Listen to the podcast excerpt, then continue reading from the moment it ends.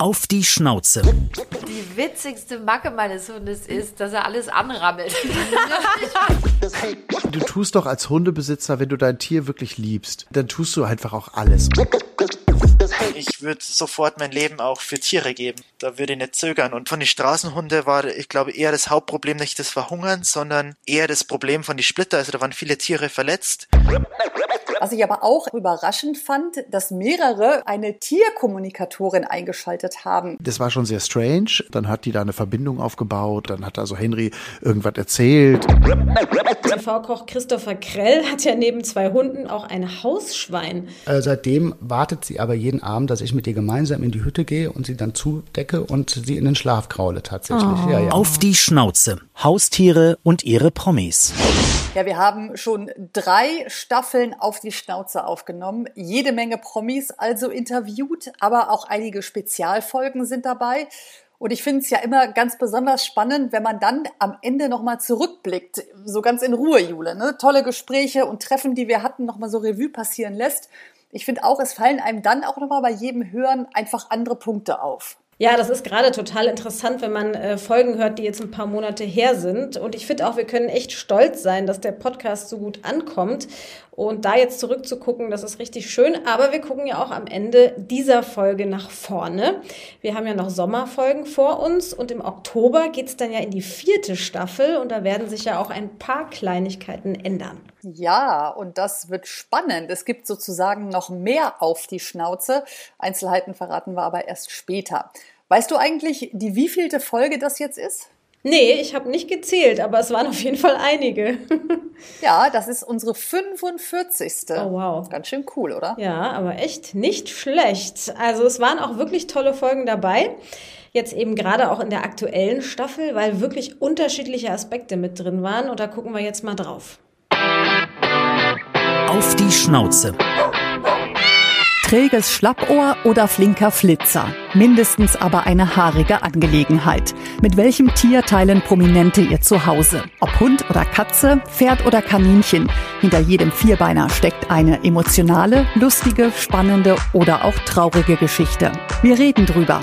Auf die Schnauze. Haustiere und ihre Promis. Ein Podcast mit Christine Langner und Jule Gülsdorf bei Instagram at auf die Schnauze. Also ich fand ja am beeindruckendsten eigentlich die Folgen, in denen es auch um die Ukraine ging, weil das ja leider irgendwie Teil unseres Lebens jetzt war und auch immer noch ist. Und da muss man auch sagen, das hat eben viele Promis auch bewegt.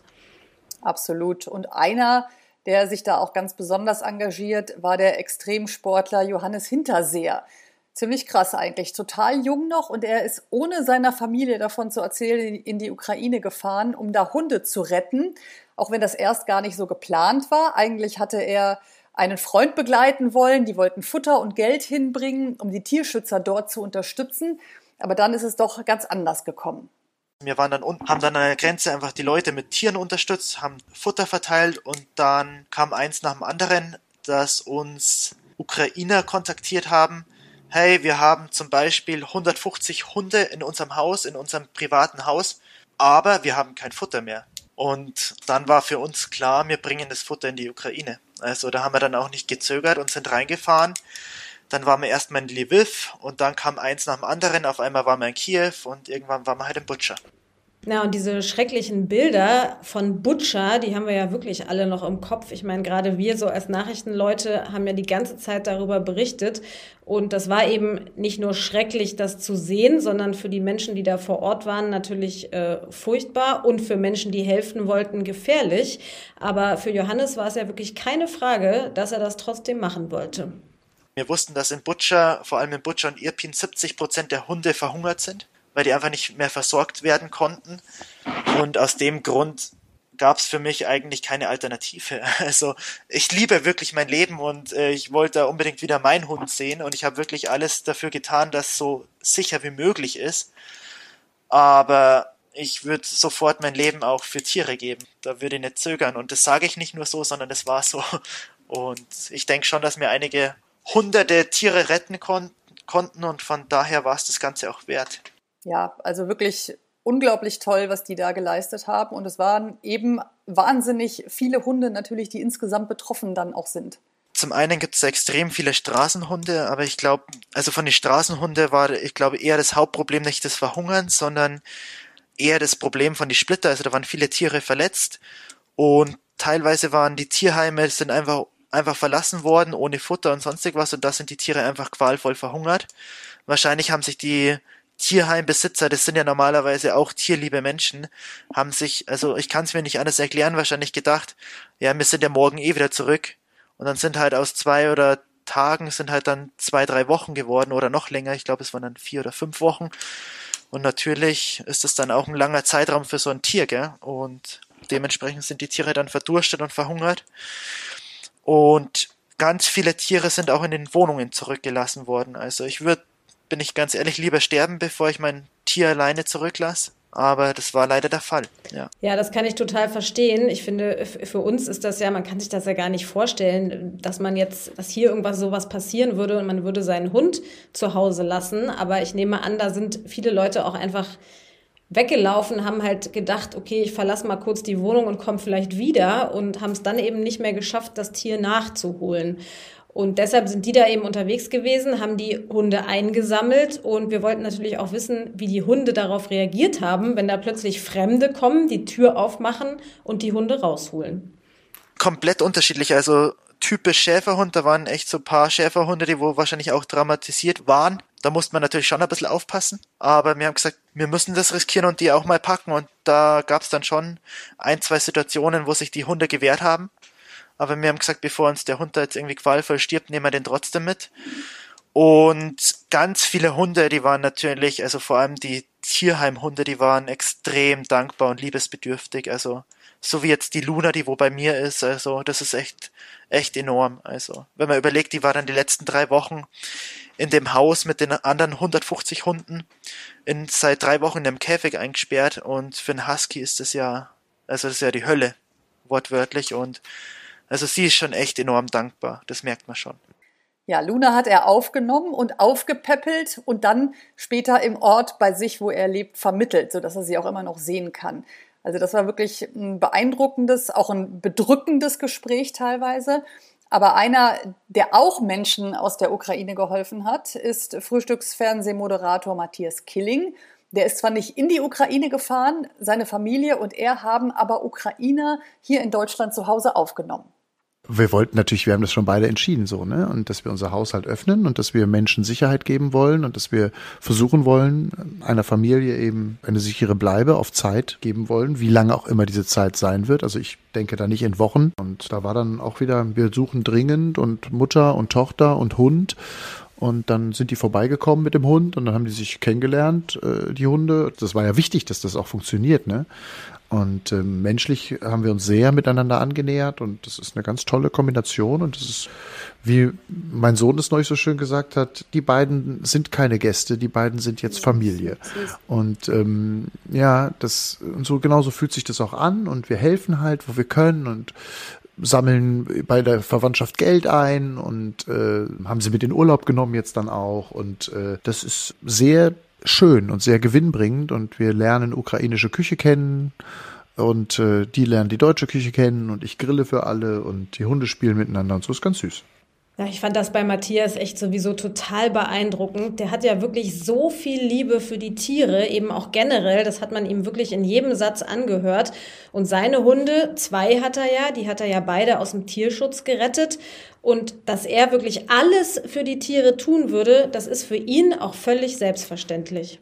Du tust doch als Hundebesitzer, wenn du dein Tier wirklich liebst, dann tust du einfach auch alles. Und dann ist dir auch alles scheißegal, ob das was kostet oder nichts kostet oder ob das zeitlicher Aufwand ist oder nicht oder whatever.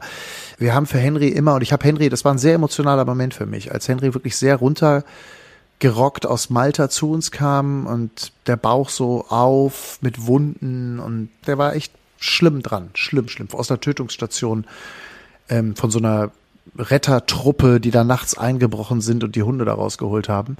Und der war wirklich fertig. Und da habe ich ihm damals versprochen so und habe gesagt, Henry, die zweite und dritte Lebenshälfte sozusagen, also zweite Drittel und dritte Drittel deines Lebens wird richtig gut, das verspreche ich dir. Und das haben wir auch geschafft. Und deswegen haben wir einfach alles immer getan, dass es ihm möglichst gut geht. Ja, da haben die Hunde auf jeden Fall Glück gehabt und können jetzt bei ihm das Leben mal so richtig genießen. Was ich aber auch interessant und vor allen Dingen auch überraschend fand, dass mehrere schon eine Tierkommunikatorin eingeschaltet haben. Und das hat eben auch Matthias Killing gemacht.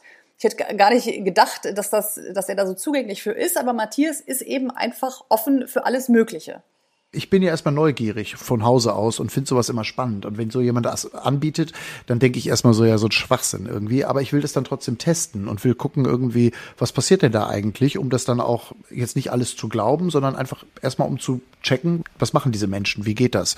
Und es war schon sehr spooky. Bei Henry war es tatsächlich so, dass wir mit jemandem am Telefon waren und dann hat die da eine Verbindung aufgebaut und das war dann alles ganz spooky und dann hat also Henry irgendwas erzählt und wie es ihm gerade geht und so. Das war schon sehr strange, aber irgendwie auch interessant und wir haben jetzt also nicht danach unser Leben geändert und gedacht, oh Gott, oh Gott, wir haben alles falsch gemacht. Und aber es war, es war eine interessante Erfahrung. Und bei Cupcake war das auch so ähnlich. Das war jemand anderes. Äh, da haben wir das auch nochmal so ausprobiert, weil wir einfach wissen wollten, ne, wie geht's der und was hat die so erlebt, beziehungsweise ohne dass sie jetzt erzählt, aber wie traumatisiert ist dieser Hund, weil beide Hunde sind sehr runtergerockt zu uns gekommen. Also in beiden Fällen war es so, dass wir der Tierschutzorganisation gesagt haben, wir hätten gerne den schwersten Fall oder bitte bringt uns den dringendsten Fall mit oder wo es dringendste Hilfe benötigt. Und ja, wie gesagt, ich glaube da jetzt nicht dran. Da ist auch vieles, glaube ich, für mich irgendwie Hokuspokus und so ein bisschen Geldmacherei auch. Aber es war auch auf der anderen Seite interessant, irgendwie zu spüren und zu, zu fühlen, wie diese Menschen irgendwie damit umgehen. Und ja, ich bin da interessiert einfach so ja, es eröffnet vielleicht auch noch mal ein bisschen so eine andere Denkweise oder dass man das mal so reinschnuppert. Und er ist auch nicht der Einzige. Er hat das ja gemacht, um einfach ein bisschen was über die Tiere zu erfahren. Beim Bachelor-Paar, Nico und Michelle, war eine Katze nicht mehr nach Hause gekommen und sie wollten dann mit Hilfe einer Tierkommunikatorin die Katze finden.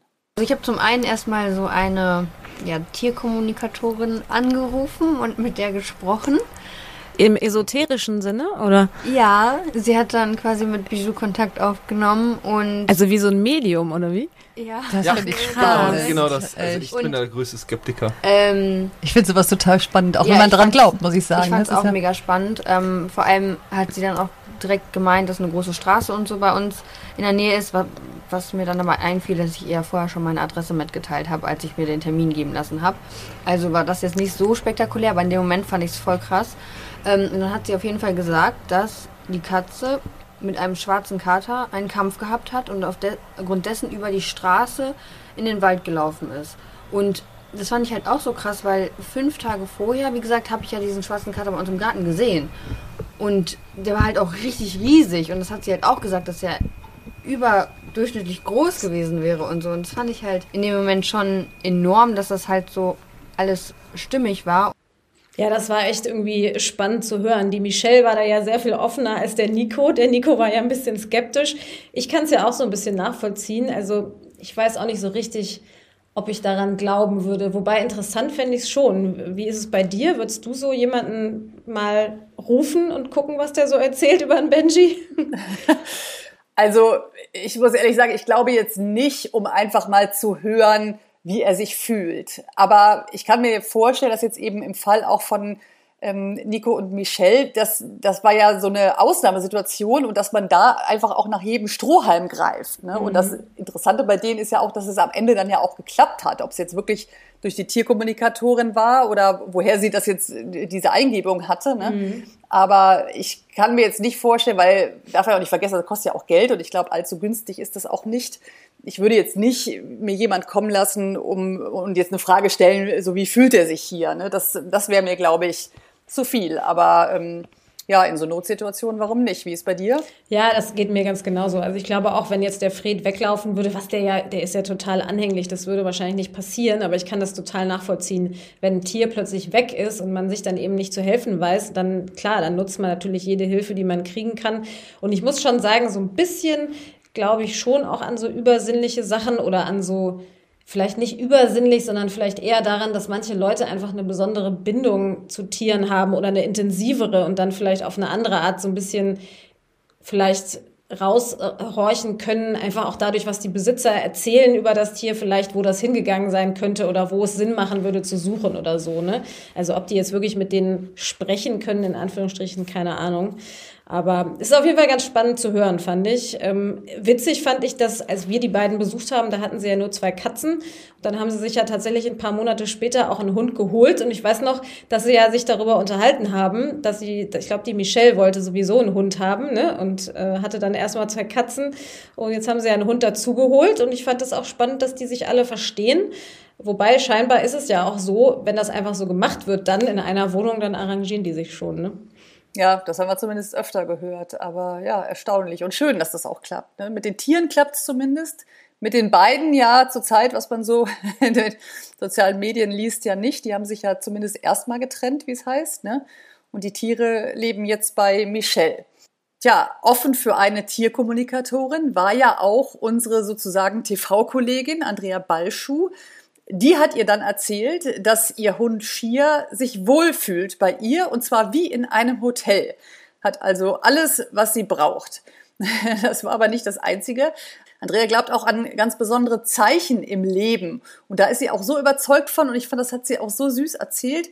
Da hören wir jetzt noch mal rein in den Abschnitt. Und zwar ging es darum, wie sie zu ihrem Hund gekommen ist.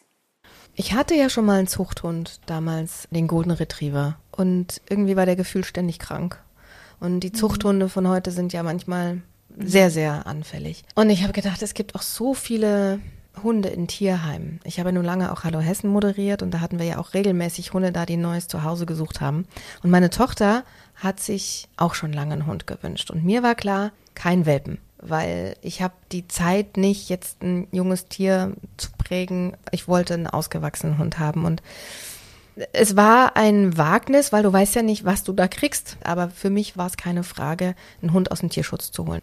So kam Shia aus Rumänien zu uns. Und jetzt ist sie hier und fühlt sich wohl. Ist doch schön. Hm, total. Ein Film über meinen Hund hätte den Titel. Der sanfte Engel oder Geschenk Gottes. Wieso? Das musst du erklären, ja.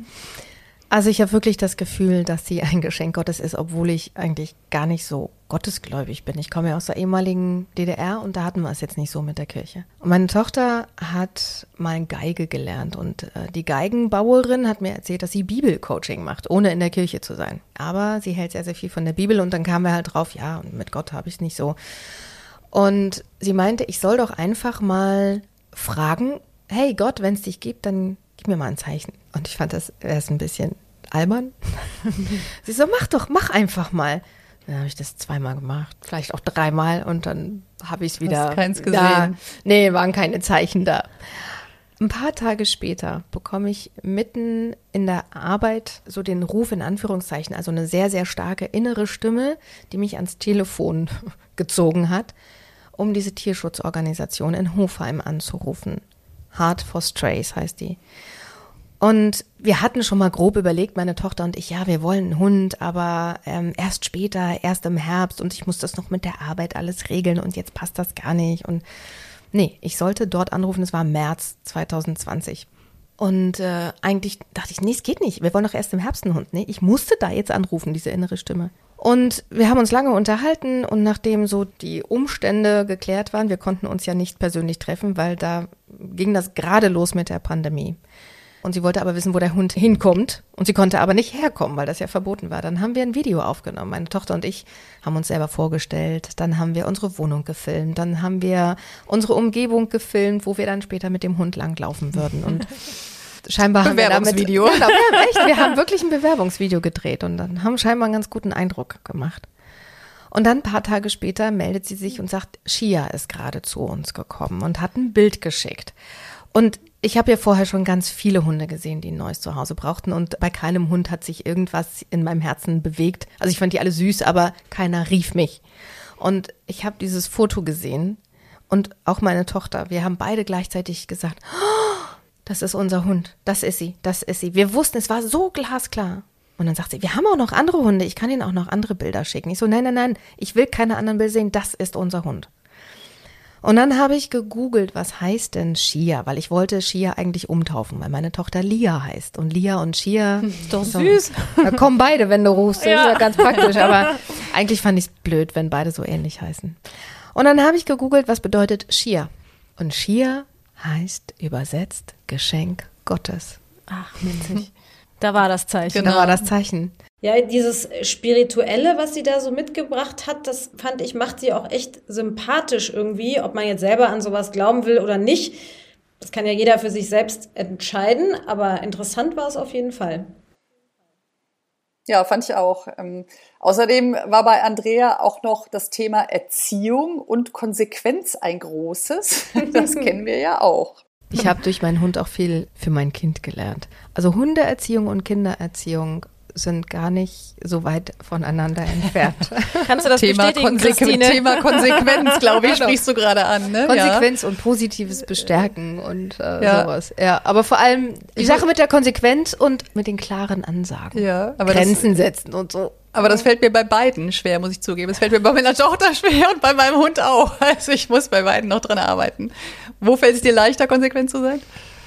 Oh, es fällt mir auch bei beiden schwer. Meine Tochter ist jetzt zwölf und kommt jetzt so langsam in dieses spezielle Alter. Und ich, ich kann ihr dann oftmals auch keinen Wunsch abschlagen. Das fällt mir schwer. Und wenn mein Hund mich dann, weißt du, so mit so großen Augen anguckt, dann werde ich auch mm. schnell weich, wenn sie vor dem Sofa steht und so. Ja. Darf ich rauf? Und eigentlich hatte ich doch mal festgelegt, damals, als ich zu uns kam, der Hund darf nicht aufs Sofa. Ja, ja. Und natürlich ist sie jetzt ständig auf dem Sofa. Das ist ja auch so gemütlich. ja, in meinem Bett ist sie nicht, aber auf dem Sofa. Mhm.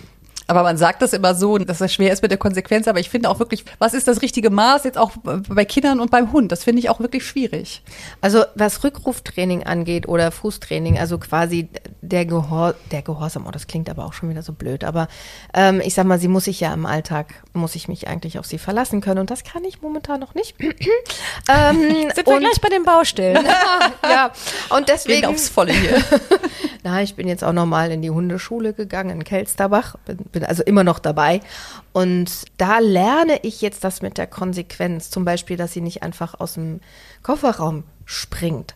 Und da haben wir echt Diskussionen gehabt, der Hund und ich. Es hat eine ganze Weile gedauert, bis sie kapiert hat, dass sie nicht rausspringen soll. Und ich habe sie immer wieder quasi zurückgeschoben und sie dann wieder vor und zurückgeschoben. Dann hat sie sich hingeschmissen im Kofferraum äh, auf die Seite und es hat sich fast wie Kämpfen angefühlt. Ich habe sie einfach nur zurückgeschoben, ja und äh, dann den Kofferraum zugemacht und wieder aufgemacht. Also das war ein Spiel von, ich glaube, einer halben oder dreiviertel Stunde, bis sie dann verstanden hat, ah, okay, wenn ich mich nicht bewege, dann ist alles gut. Okay, und so langsam geht das. Also da sehe ich einen, da muss ich konsequent sein, weil sonst gefährde ich einfach das Leben meines Hundes, weil wenn die einfach rausspringt und dann auf die Straße springt, genau. ist vorbei. Aber das klingt auch so, als wärst du sehr geduldig. Aber nur, weil ich eine tolle Hundetrainerin habe. Also ich selber hätte wahrscheinlich schon nach fünf Minuten aufgegeben. Ja, eigentlich müsste man wirklich bei den Gästen, die, sage ich mal, so Themen haben, ne, die noch in der Entwicklung sind, da müsste man bei einem so einem Gespräch einfach nochmal nachfragen, was da draus geworden ist. Das wäre sicherlich im Nachhinein auch echt lustig. Auf jeden Fall holen wir uns einfach mal demnächst nochmal einzelne Aspekte dann bei den Gästen und fragen nach. Interessant wäre dann nämlich auch bei Kati Hummels nochmal nachzuhören, denn als wir sie getroffen haben, da war ihre da Hundedame Moon noch gar nicht stubenrein. Und äh, sie hatte auch noch ein kleines anderes Laster. Sie ist noch nicht zu 100% oh. stubenrein. Also sie macht es sehr gut, mhm. aber man muss einfach alle drei, vier Stunden raus. Und wenn sie sich sehr freut, dann geht halt schon mal was daneben. Oder manchmal pieselt sie auch aus Trotz. Das hat sie am Anfang gemacht, weil sie ist sehr schlau. Und wenn sie dann das Gefühl hatte, auch wie ich ja gerade gesagt habe, wir arbeiten alle, dass sie zu wenig gestreichelt worden ist, hat die schon reingemacht. Ne? Und das hat sie aus Trotz gemacht. Ins Wohnzimmer dann, dann, oder? Nee, ich habe sie in der Küche. Mhm. Ich habe eine relativ große Küche, glücklicherweise. Da ist kein Teppich mehr drin. Da ist auch mittlerweile kein Körbchen mit drin. Ein Fell habe ich hier hingelegt. Und ich habe auch neue Stühle gekauft, weil die Stühle waren komplett angeknabbert. Also die waren fast so durchgeknabbert, dass die Stühle zusammengebrochen wären, ja. Vier Körbchen hat sie hinter sich. Ich habe wirklich schöne Körbchen gekauft, auch teure Körbchen. Aber entweder war das Holz zerknabbert oder auch eben die Wolle rausgerissen. Der Teppich war halt irgendwann hinüber, weil Hunde ja mit Teppich, ich weiß nicht, die verbinden damit was und da wurde immer drauf gepieselt. Und deswegen ist die Küche relativ kahl.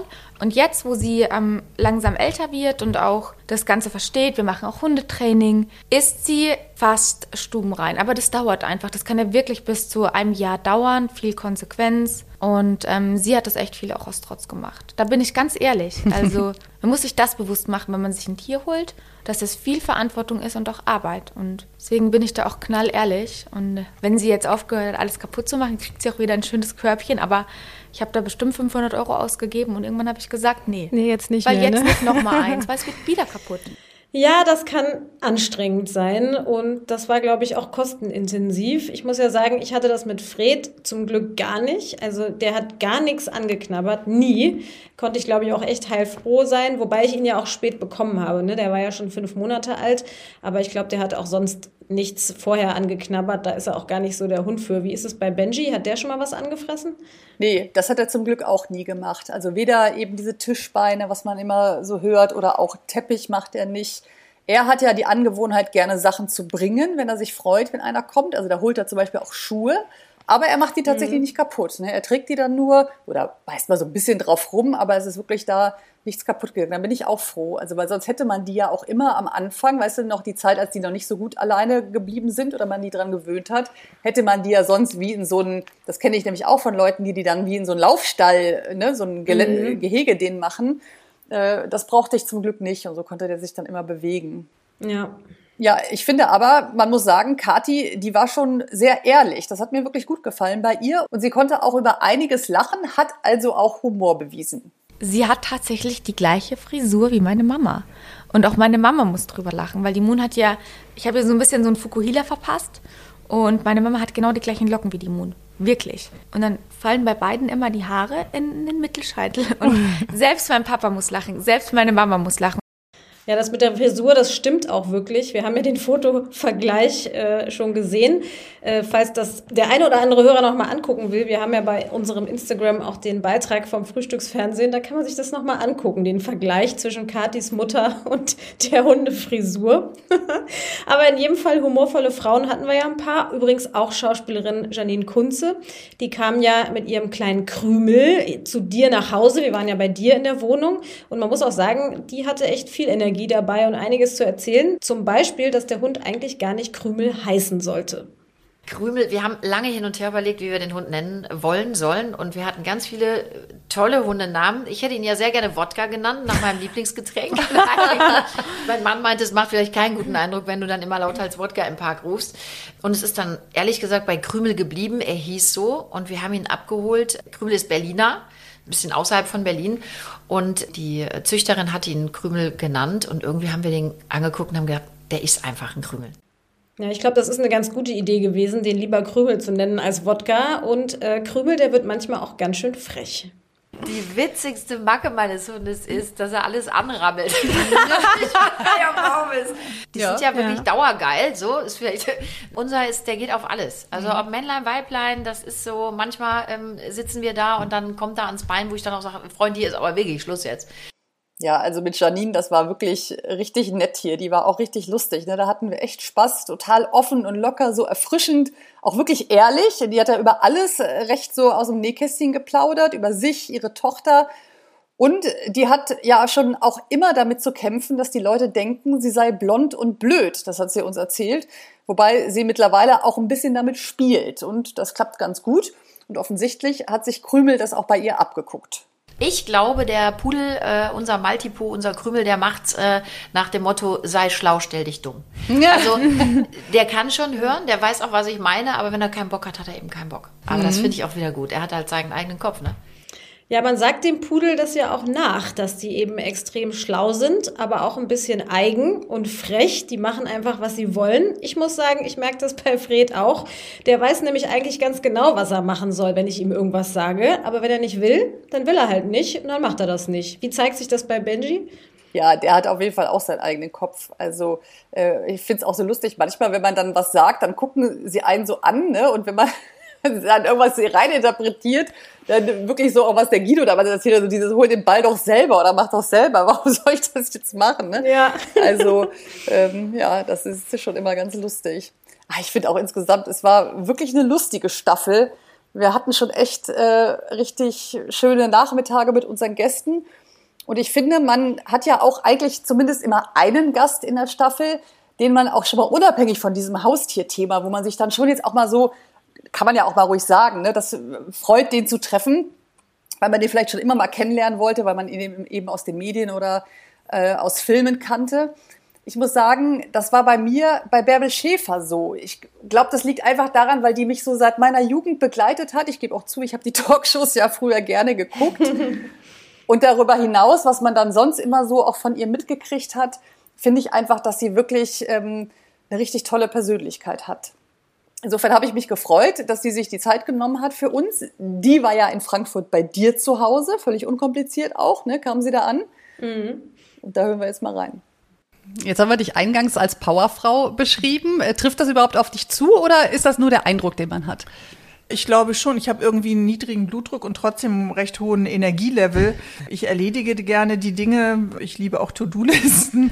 Ich weiß nicht, was zum Power gehört, wenn man sich was vornimmt und das dann umsetzt. Das klappt ja auch nicht immer im Leben. Aber ich glaube, ein bisschen Energie zu haben und nicht zu allem zu sagen, ist mir egal. Also ich engagiere mich ehrenamtlich, ich bin politisch auch aktiv, ich habe eine Haltung und gehe eher, glaube ich, auf das Leben zugewandt zu und äh, das auch mit Power. also jetzt der ganz müde Schluck Wasser in der Kurve, das bin ich, glaube ich, nicht. Ja, also auf jeden Fall, das war ein beeindruckendes Gespräch auch. Ähm, welchen Gast wolltest du schon immer mal treffen aus der Staffel? Also ich habe mich schon gefreut, dass Mitri Sirin, der ja die 19 Uhr heute moderiert, dass der mitgemacht hat weil ich hatte den ja auch einfach dann mal so spontan gefragt und ich kannte den zwar von früher so aus dem ZDF, aber jetzt auch nicht gut oder so. Und wir hatten ja erst gar nicht damit gerechnet, dass er zusagt, weil der einfach wenig Interviews gibt ne, und auch wirklich wenig aus seinem Privatleben erzählt. Da war ich dann echt irgendwie happy, dass der dann zugesagt hat und der war dann ja auch echt total offen. Er hat ja einen Hund, eine Katze und zwei Hasen und das war ja überhaupt nicht abzusehen. Also ich muss ganz ehrlich sagen, es ist auch interessant, dass ich bei euch im Podcast bin. Ich wollte nie den Hund haben und ich, ich wollte eigentlich bin ich wollte gar keine Haustiere. Das ist hat sich alles so ergeben. Dafür hast du jetzt viele. ja, wieso ich? Also wir sprechen hier von meiner Familie. Die Kinder wollten Tiere, meine Frau wollte äh, eine Katze und irgendwann hab ich bin immer der große Neinsager. Ich bin immer der Stinkstiefel in der Familie, weil ich zu allem angeblich Nein sage. Aber wenigstens besitze ich die Größe und sage dann irgendwann ja. und da kümmerst du dich auch noch. Ja, dann kümmere ich mich auch noch, stimmt. Ja, ganz anders als bei seinem Moderatorenkollegen Sven Lorik aus dem Morgenmagazin. Der wollte nämlich unbedingt Tiere und zwar nicht nur vierbeinig mit einem Hund, sondern, und das äh, war auch ganz besonders interessant und lustig, zweibeinig. Der hat nämlich einige Hühner. Ich habe ähm, schon seit vielen Jahren, das hat jetzt mit Corona nichts zu tun, bedingt schon, aber seit vielen Jahren den Wunsch gehabt, Hühner zu haben. Ich bin ein wahnsinniger Tierfreund. Ich hätte viel mehr Tiere bei uns am Start, äh, Zwergziegen und diverse andere Sachen noch, wenn wir mehr Platz hätten, haben wir aber nicht. Und dann hat meine Frau mal gesagt, auf keinen Fall, Sven, Hühner kommen mir nicht ins Haus. Und dann kam Corona und dann habe ich sie irgendwie weich geklopft. Und dann hat sie gesagt, oh mein Gott, dann mach doch als Ferienprojekt, bau so einen Stall mit den Kindern, dann macht ihr was Vernünftiges und dann gucken wir mal. Und deswegen haben wir uns am Anfang dann vier Hühner zugelegt, Zwerghühner und ja, das hat so gut geklappt, dass wir jetzt in ein paar Tagen die nächsten bekommen und erweitern die Herde dann. Ja, jetzt hat er also noch mehr Hühner und er hat ja auch irgendwie erzählt, dass er da manchmal ganz gerne im Stall sitzt und den Hühnern zuguckt. Er sagte dann, das sei irgendwie beruhigend und ich fand es eh irgendwie interessant, dass klar, die meisten Promis bei uns irgendwie Hunde haben, aber einige haben dann doch außergewöhnliche Tiere. Sven eben mit seinen Hühnern. Und der TV-Koch Christopher Krell hat ja neben zwei Hunden und einem Pferd auch ein Hausschwein. Also das fand ich schon auch sehr, sehr spannend. Und Hausschwein Greta ist da auch richtig in die Familie integriert. Die leben ja mittlerweile alle in Portugal. Und Greta hat Christopher auch ganz gut im Griff. Ja, ansonsten äh, hat Greta noch eine Macke. Ich muss sie jeden Abend ins Bett bringen, tatsächlich. Sie geht nicht ohne mich schlafen. Oh. Ja. ja, ja, das ist Wahnsinn. Also es fing alles an, dass wir eine, am Anfang noch keine Hütte gebaut hatten und sie schlief dann quasi auf der Terrasse und dann habe ich eine Matratze, die wollte ich eigentlich nur wegschmeißen, habe ich rausgelegt. Dann hat Greta die Matratze für sich entdeckt und hat gedacht, oh, ist das bequem und lag dann den ganzen Tag immer auf dieser Matratze. Und dann war es aber noch sehr, sehr kalt zu der Zeit und dann habe ich die abends zugedeckt, weil sie kein Stroh auf der Matratze natürlich hatte und habe sie dann zugedeckt und das fand sie so schön irgendwie. Und dann hat sie ihre Hütte bekommen und wollte aber in der Hütte nicht schlafen. Und äh, die hat, war da immer tagsüber, hat der Stöckchen reingebracht, aber lag immer jeden Abend auf der Matratze. Dann habe ich ihr dann in diese Hütte diese Matratze reingelegt. Und äh, seitdem wartet sie aber jeden Abend, dass ich mit ihr gemeinsam in die Hütte gehe und sie dann zudecke und sie in den Schlaf kraule tatsächlich. Oh. Ja, ja. Und sie sitzt vor ihrer Hütte, bis ich das mache. Und wenn ich das nicht mache, sitzt sie die ganze Nacht davor. Ja, unglaublich. Das muss man schon sagen, hätte man äh, von einem Schwein tatsächlich nicht gedacht, ne? dass die Nee. sich so da mit einbinden. Also wirklich süß. Auch wie die Tiere dann alle miteinander harmonieren. Gehen manchmal alle zusammen auch Gassi, der Christopher. Die Hunde spielen dann mit dem Schwein, das Pferd mittendrin. Also da würde ich gerne mal vorbeifahren, bei denen wir das Ganze angucken. Und das Pferd ist früher fast ins Haus gelaufen. Das wollte er dann aber doch nicht, hat einen Zaun ums Haus gebaut. Aber eine Stelle, die hat er freigelassen am Fenster. Nur damit der Onkel nicht ganz so alleine ist, habe ich das Schlafzimmerfenster nicht eingezäunt. Das heißt, da ist das einzige, die einzige Fläche, wo er Zugang zum Haus hat. Und klopft dann sozusagen. Ja, seitdem klopft er dann immer tatsächlich jeden Morgen und jeden Abend mit seinem Kopf ans Fenster und möchte Äpfelchen und äh, Karotten haben. Oh, wann ist das dann morgens? Musst du dann früh, äh, wirst du sozusagen geweckt von ihm? Ja, es geht. Also er lässt mich meistens doch so bis sieben, acht Uhr schlafen, tatsächlich, ja. Aber ich bin eh Frühaufsteher, von daher macht mir das nichts. Ja, ist fast so ein bisschen wie bei Pippi Langstrumpf bei Christopher. Ja, deshalb heißt er doch auch kleiner Onkel. ja, stimmt. Also ich finde schon echt, jede Menge gute Geschichten hatten wir. Und deshalb freuen wir uns auch natürlich, dass es weitergeht mit Auf die Schnauze, dass ihr immer noch so gerne reinhört in unsere Folgen, dass wir uns jetzt eine vierte Staffel ähm, aufbauen können. Aber Mhm. Jule, sollen wir auch verraten, was sonst noch kommt? Ja, auf jeden Fall, denn wir senden ja jetzt ab sofort nicht mehr nur noch alle zwei Wochen, sondern wir senden tatsächlich wöchentlich. Also jeden Dienstag gibt's dann ab Oktober neue Folgen. Und wir haben gedacht, weil wir ja eben so viele Themen haben, haben wir ja dann gerade auch schon gesagt, wäre es interessant, immer mal zu fragen, wie lief es denn im Nachhinein mit den Themen und den Promis oder aber zu sagen, okay, die Themen könnte man ja mal vertiefen mit Experten, sodass wir jetzt eben in jeder zweiten Woche eine sogenannte Expertenfolge haben, wo wir dann eben uns ein Thema rausgucken und das dann mal richtig vertiefen.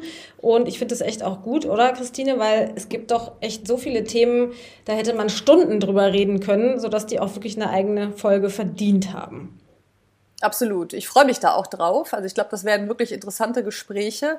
Und auch wenn man natürlich, klar, jeder redet viel mit anderen Hundebesitzern ne, oder man liest sich auch Sachen an, aber ich finde, dann zumindest nochmal so eine Expertensicht zu hören, das heißt ja auch immer nicht, dass man es dann so machen muss. Ja, man macht ja auch nicht alles, was der Hundetrainer eins zu eins gesagt hat, so. Aber ich freue mich da echt drauf. Ja, finde ich auch. Das wird richtig nett. Und dann haben wir natürlich auch äh, viele neue Promis. Unter anderem haben wir ja die Moderatorin Bettina Böttinger, die den Kölner Treff moderiert. Die haben wir ja auch schon getroffen. Das war auch ein sehr, sehr nettes äh, Gespräch. Die hatte einen Dackel und Dackel sind, glaube ich, genauso eigen wie Pudel. Ja. und dann haben wir ja, hat er auch zugesagt, die Schauspielerin Mimi Fiedler und Elton finde ich auch spannend. Da bin ich mal sehr gespannt drauf, wie der so ist mit seinen Hunden, weil man da ja auch wenig drüber weiß, ne? Ja, also, wir freuen uns. Ab Oktober dann neue Staffel, vierte Staffel auf die Schnauze. Für alle, die uns noch nicht abonniert haben, abonniert uns auch, damit ihr nichts verpasst und schaltet uns fleißig ein. Auf die Schnauze. Ein Podcast mit Christine Langner und Jule Gölsdorf. Hat euch die Folge gefallen? Abonniert und teilt auf die Schnauze gerne und lasst bei Apple Podcast eine positive Bewertung da. Bei Fragen und Anregungen schickt gerne eine Mail an